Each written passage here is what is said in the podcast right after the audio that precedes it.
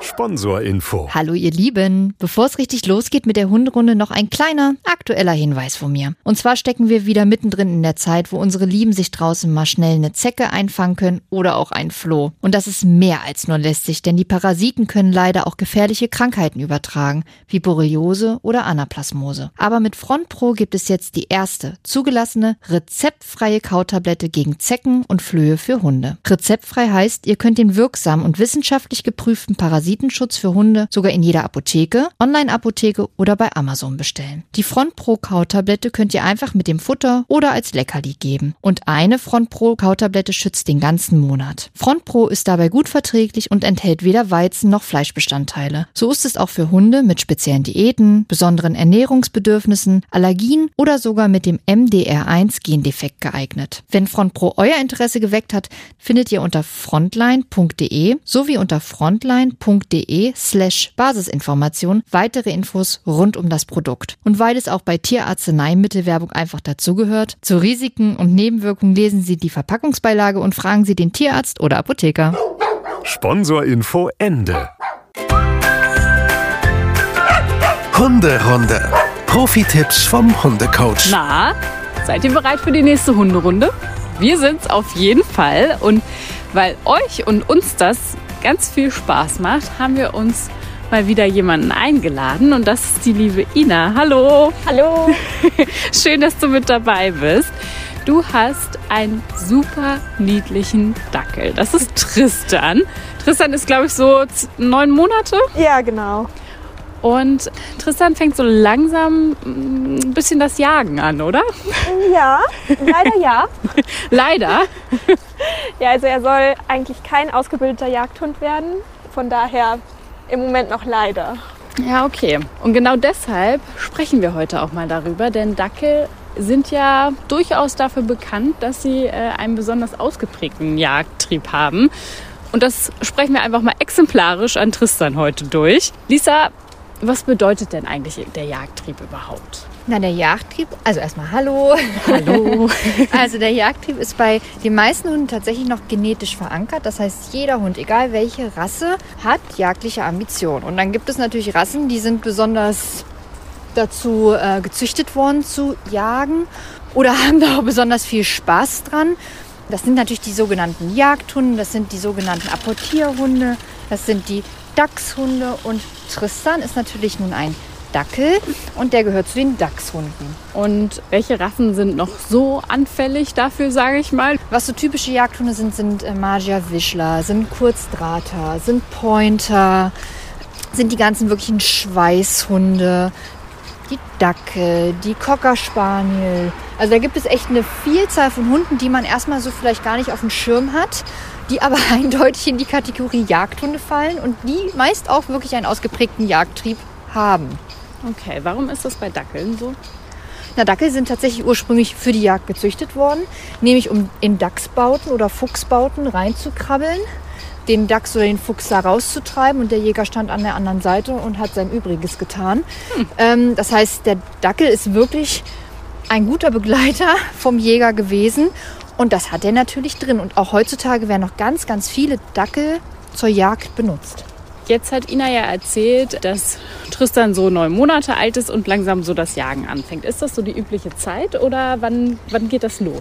Also es geht tatsächlich schon in den ersten Lebenswochen los, aber der richtige Jagdtrieb, wo es dann wirklich auch heiß hergeht und wo spätestens dann die Besitzer, wenn sie es nicht haben wollen, wirklich auch Maßnahmen ergreifen sollten, ist zwischen dem sechsten und neunten Lebensmonat. Also ist es genau die perfekte Zeit.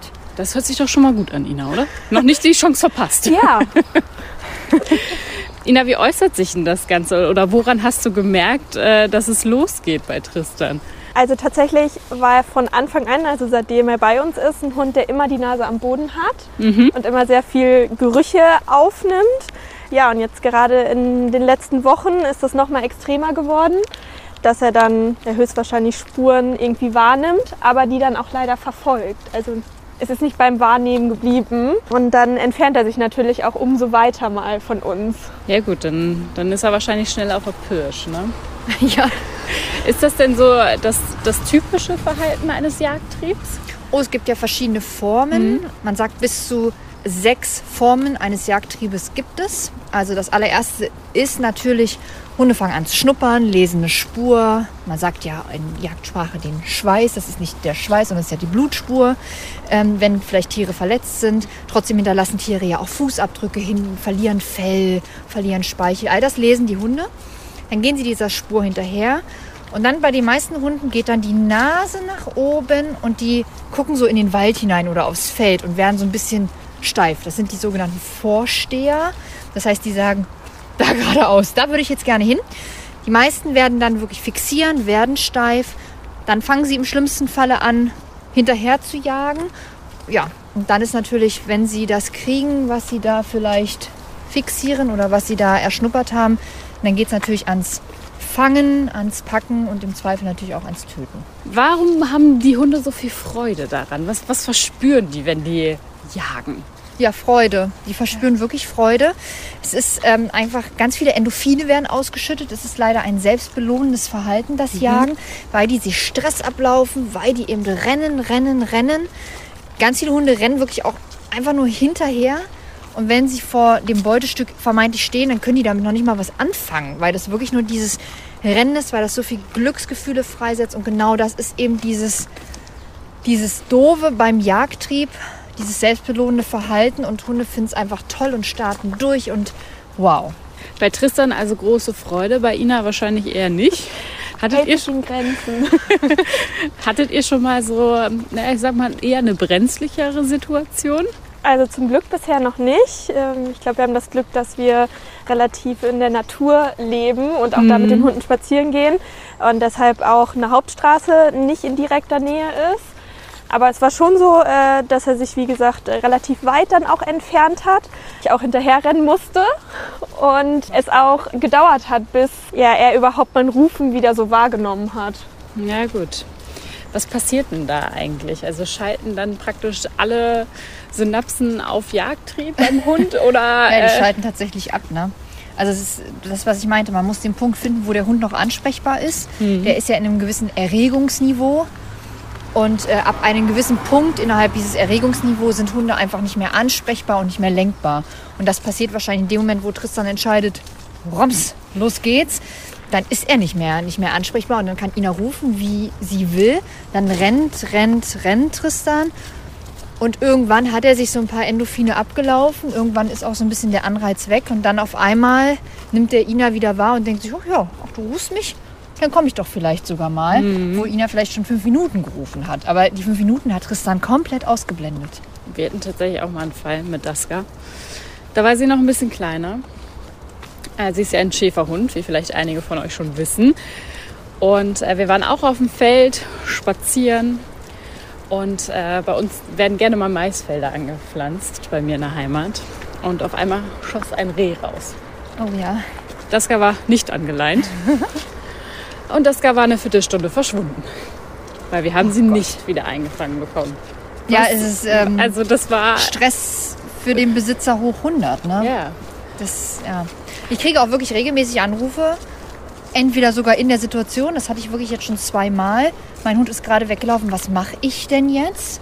Oder mein Hund ist heute weggelaufen, wie verhalte ich mich denn so in Zukunft? Also das mhm. ist echt wirklich kein Einzelfall. Und Tristan ist da überhaupt nicht alleine, ganz im Gegenteil, sondern eher in sehr, sehr guter äh, Gesellschaft mit ganz vielen anderen Hunden. Egal, ob es nun auch Dackel sind oder andere Hunde. Also, wie gesagt. Christian, du bist gar nicht schlimm. Das ist ganz normal. Aber wir müssen trotzdem es vielleicht ein bisschen besser kontrollieren. Deswegen sprechen wir heute darüber. Ne? Ja. Also warum muss denn der Jagdtrieb sozusagen, ich finde abtrainieren ist vielleicht das falsche Wort, mhm. weil es in der Natur des Hundes Richtig. ja liegt, aber war, warum sollte er auf jeden Fall kontrolliert werden können? Naja, jetzt hat Ina ja schon gesagt, die glückliche, ist sie in der glücklichen Lage, zu Hause keine große Landstraße zu haben oder einfach ein paar Gefahrenquellen eben nicht zu haben. Aber wenn wir jetzt an eine belebte Straße denken und Tristan würde dann auf die Straße rennen und dann vom Auto erfasst werden, weil er mitten im Jagen ist und die Autos nicht wahrnimmt, kann das ja mal wirklich richtig böse enden. Es hm. kann aber auch dahin enden, dass er vielleicht sich in einem Stacheldrahtzaun verhängt, sich wirklich schwer verletzt von dem Tier, wo er vielleicht hinterher rennt, verletzt wird, weil es vielleicht ein Wildschwein ist, was nicht einfach nur wegrennt, sondern was ab einem gewissen Punkt vielleicht auch sagt, na dann komm doch. Genau, oder sich auch, wenn er vielleicht Viecher beißt oder vielleicht auch tote Viecher anschleppt, dass er sich Krankheiten holt. Hm. Das muss natürlich einfach, das sollte gewährleistet sein, dass das nicht passiert. Dann würde ich sagen, jetzt haben wir hier ja sozusagen mal wieder ein Einzelcoaching. Und du hast gesagt, es ist die perfekte Zeit noch. Ja. Die Chance ist noch nicht vertan. Ja. Was müssen Ina und Tristan jetzt machen? Also Ina und Tristan machen alles wie immer. Ja. Ähm, was auf jeden Fall so ist, wenn man wirklich weiß, aha, der Hund ist viel mit der Nase auf dem Boden, Schleppleine dran. Den Hund wirklich nicht mehr ohne Schleppleine laufen lassen. Bei ohne Schleppleine kann ich ihn im Zweifel ja gar nicht mehr einfangen. Mit der Schleppleine habe ich ja immer noch eine Chance, diese aufzunehmen oder ich behalte sie die ganze Zeit in der Hand oder ich kann vielleicht noch schnell genug drauf treten, wenn der Hund losschießen würde. Und genau das wäre jetzt sozusagen Management. Das ist das Fundament eines Hauses, dass wir da sagen, Tristan darf jetzt einfach nicht mehr ohne Leine laufen. Okay. Das ist auch Klingt auch hart. Ja. Aber je mehr Erfolgschancen Tristan hat, umso öfter wird er natürlich dieses Verhalten auch zeigen, weil er weiß ja dann irgendwie, es kommt keine Konsequenz, auch Inali rennt hinter mir her und ähm, pff, sie kriegt mich ja eh nicht, also irgendwie ist für ihn keine Konsequenz, deswegen muss man ihm eindeutig machen, du hast hier keine Chance mehr. Okay. Und ich kann dich immer stoppen und ich krieg dich auch immer wieder. Das wäre Punkt Nummer eins. Und dann wäre tatsächlich, dass Ina ganz aktiv anfangen muss, Tristan zu lesen. Wenn er also schnuppert, wie verhält sich seine Körpersprache? Was macht die Rute? Was machen die Ohren? Was macht seine Atmung? Ab einem gewissen Punkt wird die Atmung ja vielleicht schneller, hektischer. Der Schwanz geht nach oben und man merkt ihm an, dass er vielleicht so ganz steif wird. Die Brust kommt geschwollen nach vorne und man denkt sich, der Hund wächst um drei Zentimeter.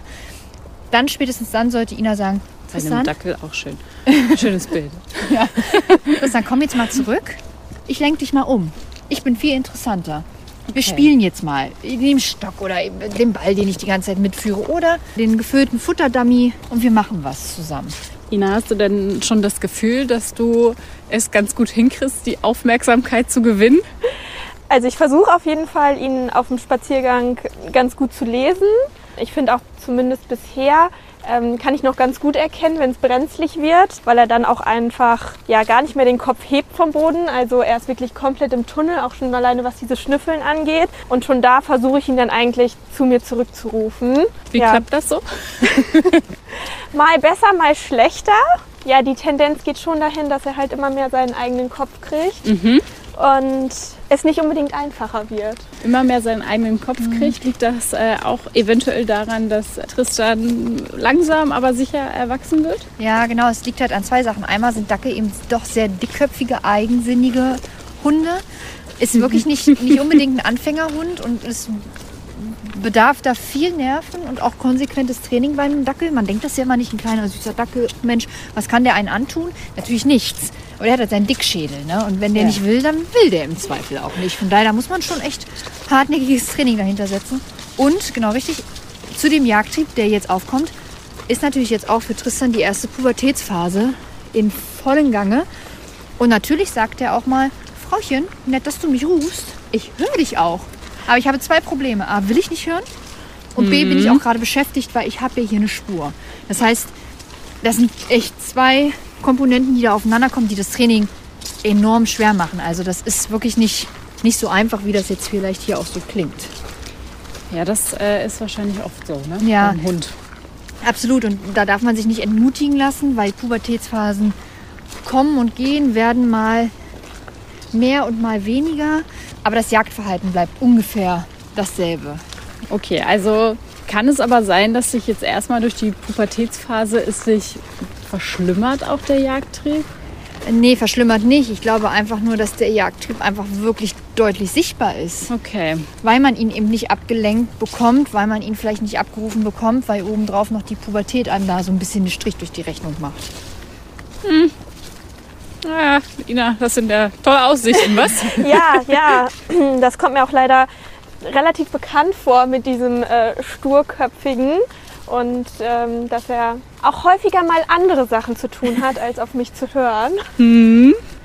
Also ich glaube, ähm, ein bisschen Arbeit haben wir noch vor uns. Lisa, wie kann Ina es denn, sagen wir mal, noch besser erreichen, dass sie die Aufmerksamkeit von Tristan gewinnt? Also was ganz wichtig ist, total ruhig zu bleiben konsequent zu arbeiten. Es bringt überhaupt nichts, wenn man hektisch wird in seiner Arbeit, wenn man auf einmal Trainingssachen umstellt, weil man jetzt merkt, oh, einen Tag klappt es nicht und am nächsten Tag probiere ich was völlig anderes und am nächsten Tag noch was anderes. Da wird Tristan nur total verwirrt sein und wird die Welt gar nicht mehr verstehen. Das heißt, was Devise Nummer eins ist, such dir eine Trainingsmethode aus oder so wie du eigentlich gemerkt hast, bisher klappt es immer so, mach das genauso weiter. Okay. Also erstmal Ruhe bewahren. Das ist das Allerwichtigste. Dann konsequent sein. Da ist wieder dieses Ampelsystem, was wir ja immer wieder haben. Ähm, Nochmal ganz kurz. Grün, gelb, rot. Bei rot wird die Konsequenz wirklich durchgesetzt. Grün ist der Jackpot, Tristan kriegt Lob, Leckerli, Spielzeug, alles, was er haben darf. Dass man da also wirklich eine gute Linie für sich selbst und auch für den Hund fährt. Damit für beide Seiten es eben durchsichtig ist und äh, die Hunde wissen, woran sie sind. Und dann ist es wirklich gezielt auf Spaziergänge zu gehen und gezielt das zu üben. Also nicht dem Problem aus dem Weg zu gehen, zu sagen, ah, dann gehe ich jetzt nur noch in der Stadt spazieren. Da jagt er ja wahrscheinlich nicht, sondern wirklich sagen, okay, ich nehme mir heute vielleicht Sonntagnachmittag Zeit und ich gehe bewusst mit ihm an die Stelle, wo ich weiß, das letzte Mal war es hier besonders schlimm. Und dann trainiere ich mit ihm. Und dann trainiere ich nicht drei Stunden, sondern vielleicht auch nur eine halbe Stunde. Weil Qualität geht vor Quantität. Und dann kann man das immer häufiger natürlich wiederholen. Und irgendwann wird man natürlich im besten Falle merken, ah, ich lese meinen Hund besser und ah, Tristan hört wieder besser auf mich, kann mich wieder besser ranlassen.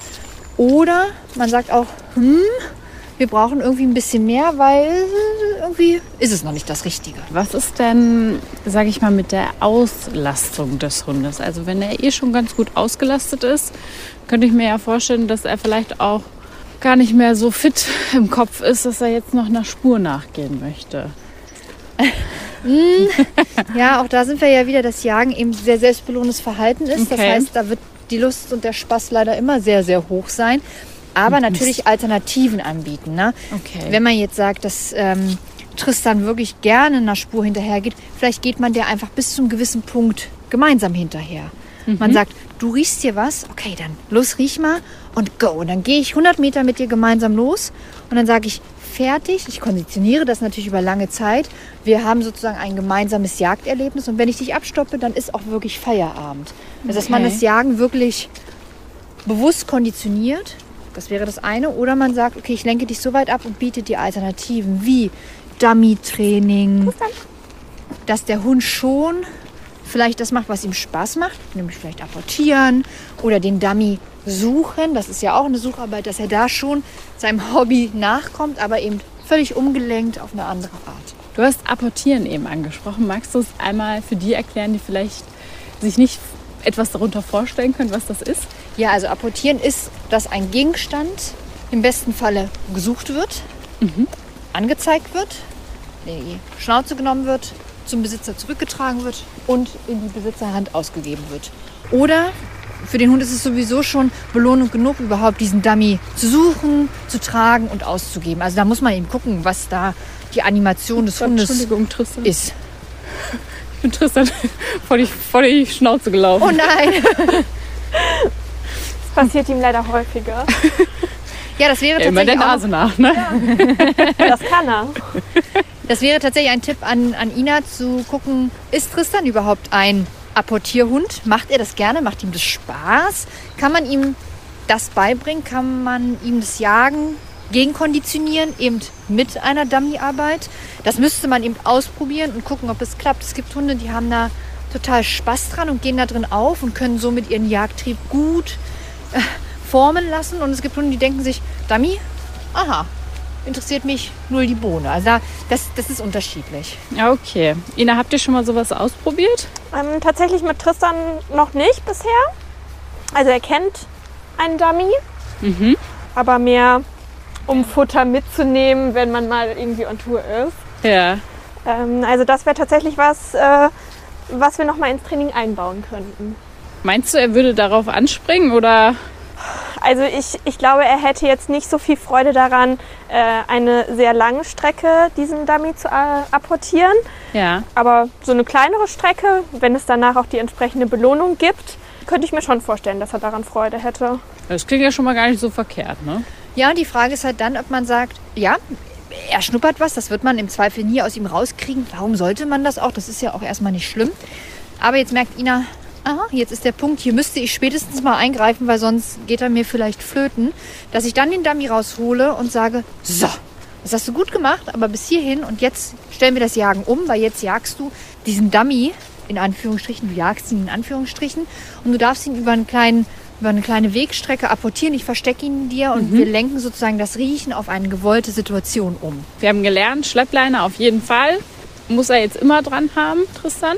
Was ist, wenn das mit dem Apportieren jetzt vielleicht nicht so klappt und äh, Ina nach einer anderen Möglichkeit sucht? Was würdest du ihr dann raten? Dann kann man natürlich noch mal dahin gehen, einfach zu sagen, vielleicht machen wir ein Spiel draus. Ich nehme einen Ball mit, weil Ball vielleicht deins ist. Oder einfach nur Futter.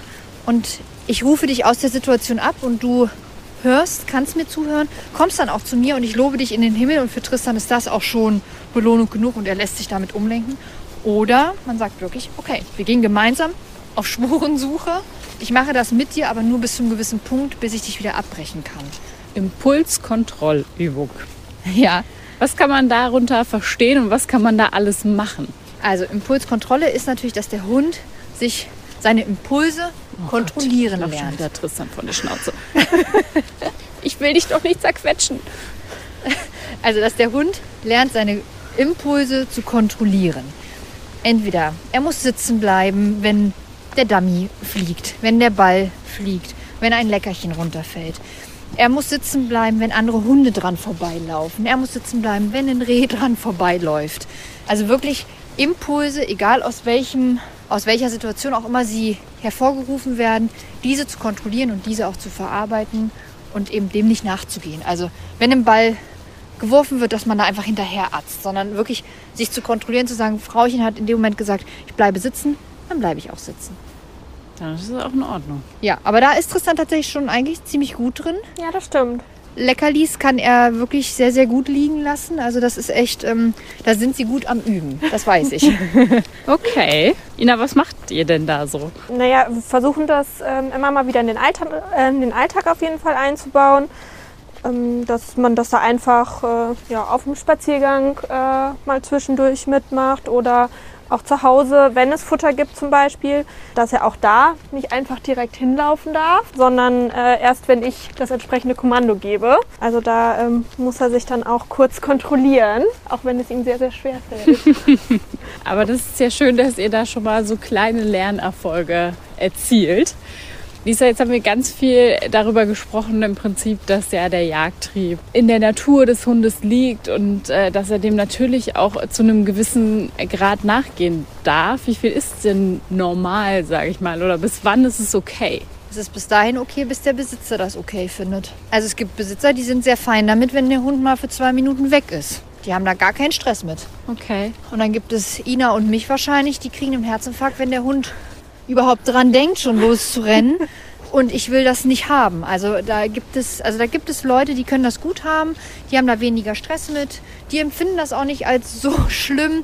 Also das muss man an den Besitzer zurückgeben. Bis wohin ist deine Komfortzone? Bis wohin möchtest du das sozusagen abgestellt, umgelenkt, gegenkonditioniert haben? Und dann muss man arbeiten. Tristan ist ungefähr in der ersten Phase der Pubertät wahrscheinlich. Mhm. Pi mal Daumen, ja.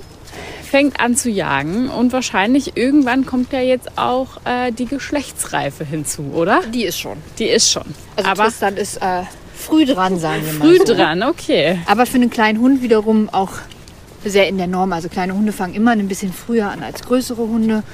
Und dann gibt es auch immer noch Spätzünder und Frühzünder. Und Tristan ist einfach ein kleiner Hund, damit generell früh dran. Aber worauf ich eigentlich hinaus wollte, ist, hat das auch nochmal einen Einfluss, wenn so ein Junghund äh, auch voller Hormone dann auf einmal steckt. Absolut, Hormone verändern so einen Junghund total. Machen sie teilweise wirr, kribbelig, manchmal ängstlich, vielleicht auch aggressiv. Es macht das, dass sie vielleicht nicht gut zuhören können, dass sie auf einmal andere Hunde sexuell sehr attraktiv finden oder eben den anderen Hunden Dominanzgehabe zeigen oder eben auf einmal Gegner sehen, die sie vorher dann nicht gesehen haben. Was aber ganz wichtig ist, wenn man dann noch weiter denkt an eine Kastration. Wenn man einen Hund kastrieren lässt, kann man sicherlich einiges an Verhalten vielleicht verändern, aber niemals den Jagdtrieb. Das heißt, eine Kastration löst nicht den Jagdtrieb. Okay, warum? Weil der Jagdtrieb eben nicht durch Hormone getriggert wird. Ein Jagdtrieb ist genetisch verankert. Der Okay. hat nichts mit Hormonen zu tun. Also ist das ein Irrglaube, was viele Absolut. haben. Viele denken ja, ich lasse meinen Hund kastrieren oder sterilisieren. Ist jetzt mal egal, ob äh, Weiblein oder Männlein. Und dann wird das Jagen auch weniger. Nein, das hat damit wirklich rein gar nichts zu tun. Was ist denn im Prinzip, wenn Tristan jetzt mal richtig stiften geht? Was würdest du Ina raten? Nicht hektisch werden, ruhig bleiben, natürlich rufen, aber jetzt auch nicht ähm, panisch rufen und irgendwann tatsächlich auch das Rufen in Dauerschleife einstellen, aber erstmal an einem und demselben Ort bleiben, also nicht wechseln, weil der Hund kommt im besten Falle dahin zurück, wo er das letzte Mal Frauchen gesehen hat, wenn er wieder relativ klar im Kopf ist. Und dann natürlich in regelmäßigen Abständen auf jeden Fall immer mal wieder rufen, sich bemerkbar machen.